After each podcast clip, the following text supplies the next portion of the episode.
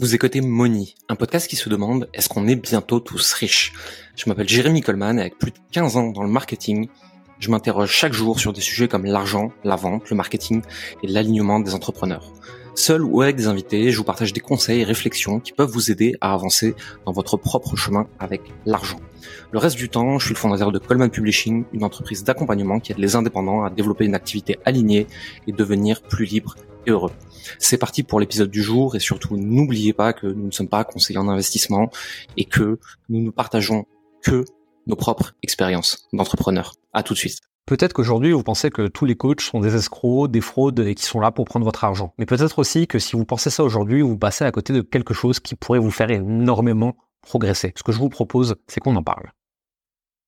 Le premier truc à comprendre, c'est que le marché du coaching, et de l'accompagnement, etc., de manière générale, en francophonie, il a très mauvaise presse. Il a très mauvaise presse parce qu'il y a des dérives et aussi parce qu'on n'a pas cette culture à l'américaine d'être coaché, d'être aidé, d'être entouré. Pour la plupart des gens, un coach, c'est un coach sportif euh, et rien d'autre que ça. Donc à partir du moment où tu dis à ton entourage, je vais prendre un coach, déjà, t'es bizarre. En plus de ça, tu dis, je vais prendre un coach pour pas du sport. T'es encore plus bizarre. Et si tu lui dis maintenant, je vais payer 2000, 5000, 10 000 euros pour ce coach, ça y est, t'es tombé dans une secte, tu t'es fait escroquer, euh, au secours, on appelle tout de suite euh, n'importe quel organisme de régulation pour vérifier que t'es pas en train de te faire spolier de tout ton argent. Ça, c'est le premier truc. Le deuxième truc, c'est de comprendre que les gens qui t'aiment le plus, ils ont l'impression qu'ils veulent ton bonheur, mais la réalité, c'est que ce qu'ils veulent, c'est ta sécurité. Ils veulent que tu sois la même personne le plus longtemps possible et qu'il t'arrive rien. À partir de là, ils vont projeter leur propre peur sur toi pour faire en sorte que tu restes bien confortablement dans la place où tu es, dans la case où ils t'ont mis, et que tu essayes surtout de rien changer. Parce que la nouveauté, c'est du danger. Les personnes qui te connaissent et qui t'aiment, ils t'aiment comme tu es. Ils ont pas du tout envie que tu sois quelqu'un de différent, ils ont pas du tout envie que tu prennes des risques. Ils se rendent pas compte que ça va peut-être t'empêcher d'accéder à une certaine forme de liberté, de réussite ou de bonheur. Pour eux, le plus important, c'est de te maintenir en sécurité. Et donc pour ça, ils vont souvent t'empêcher de faire des choses comme investir dans un accompagnement, parce que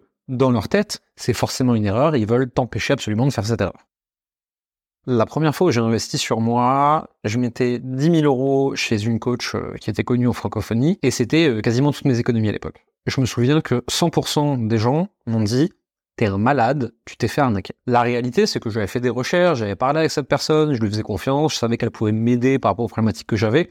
Moi, j'avais surtout besoin qu'on me débloque, en fait, dans ma relation à l'argent, dans les trucs familiales que je traînais, dans le fait d'oser beaucoup plus. En fait, payer cher, participer à ça, hein, puisque ça allait me pousser à sortir de ma zone de confort. Mais très vite, j'ai arrêté d'en parler autour de moi. Je me suis dit, je vais le faire, je me fais confiance. Si ça marche pas, c'est mon problème. Si ça marche, je pourrais prouver à tout le monde que j'ai eu raison. Et en fait, j'écoute pas tellement l'avis des autres. Globalement, moi, dans la vie, j'écoute l'avis de trois types de personnes. J'écoute l'avis des gens que j'aime le plus. Ça veut pas dire que je fais ce qu'ils disent, mais j'écoute leur opinion. Ensuite, j'écoute l'avis de mes clients. C'est important. Ça veut pas dire que j'accède à toutes leurs demandes, mais j'écoute leur opinion. Elle est très importante. Et enfin, j'écoute par-dessus tout l'opinion des gens que je paye pour me donner une opinion parce qu'ils sont là où je veux aller. Quand tu comprends ça, déjà, tu sais comment prendre une opinion, si tu veux écouter une personne ou pas. Derrière, c'est ne prends pas la critique d'une personne dont tu prendrais pas le conseil. Et donc, le conseil de qui on veut le prendre, de personnes qui sont là où on veut aller, qui ont des vies qui nous intéressent, qui nous rendent plus inspirés, qui nous permettent d'aller quelque part. Si une personne a un milliard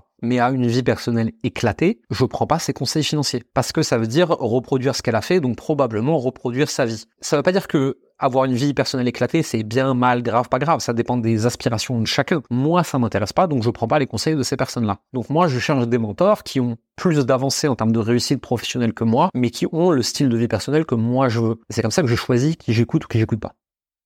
Pour trouver ces mentors, vous pouvez faire une recherche Google. Vous pouvez faire une recherche YouTube, vous pouvez surfer sur Instagram, vous pouvez cliquer sur une publicité, vous pouvez ouvrir un livre, vous pouvez regarder des gens qui passent dans les médias. Alors attention, pas tous les médias, hein, les médias euh, spécialisés. Vous êtes exposé malgré vous à des mentors partout autour de vous. Simplement, faut pas les chercher dans votre cercle direct, faut les chercher sur Internet. Là, vous pouvez accéder à des gens sur toute la planète. Derrière, une fois que vous avez des idées de qui pourrait être la bonne personne pour vous accompagner à faire ce que vous voulez, vous regardez depuis combien de temps il est là, vous regardez si ses conseils ont l'air valides, vous regardez sa réputation, combien de personnes cette personne a aidé, est-ce que ces personnes ont eu des résultats, est-ce qu'elles sont contentes, pas contentes? Si une personne a 100% d'avis négatif, euh, c'est qu'il a subi une campagne de cyberharcèlement, ça n'arrive jamais. Si une personne a 100% d'avis positifs, c'est-à-dire qu'il filtre les avis négatifs, en fait, il faut trouver un juste milieu équilibré. Donc une personne qui a plutôt des résultats avec ses clients, mais qui a aussi quelques clients pas contents, c'est la norme, hein, c'est pas censé être autrement. Et à partir de là, on peut se faire un avis. Ensuite, on regarde le track record de cette personne. Qu'est-ce qu'elle a fait avant? Et ensuite, quels sont les conseils qu'elle donne? Quelle est sa vie aujourd'hui?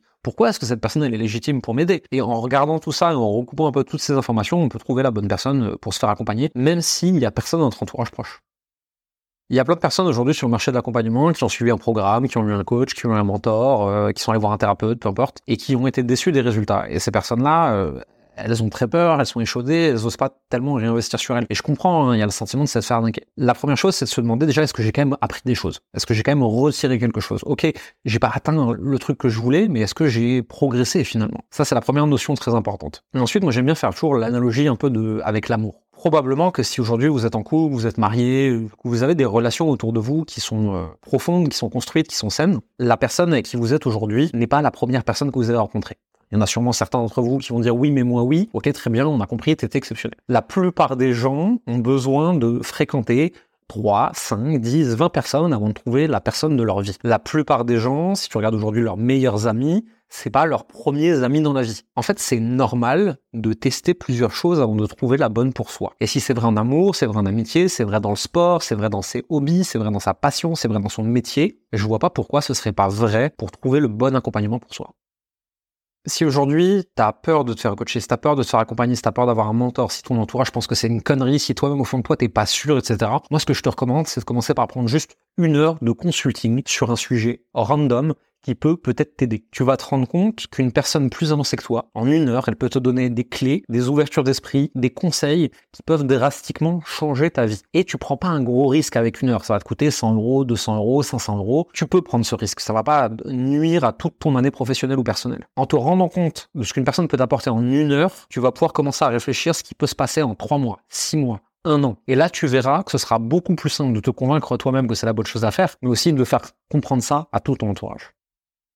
Finalement, pour résumer tout ça, on sait que le marché du coaching, de l'accompagnement et du consulting en France, il n'a pas toujours bonne presse. Il y a effectivement plein de dérives, mais heureusement, euh, il n'y a pas que ça. Moi-même au début, j'ai douté, c'est normal que tu doutes. Dans tous les cas, à un moment, tu vas devoir faire un choix, le choix de sauter le pas ou de rester là où tu es, de prendre le chemin le plus long.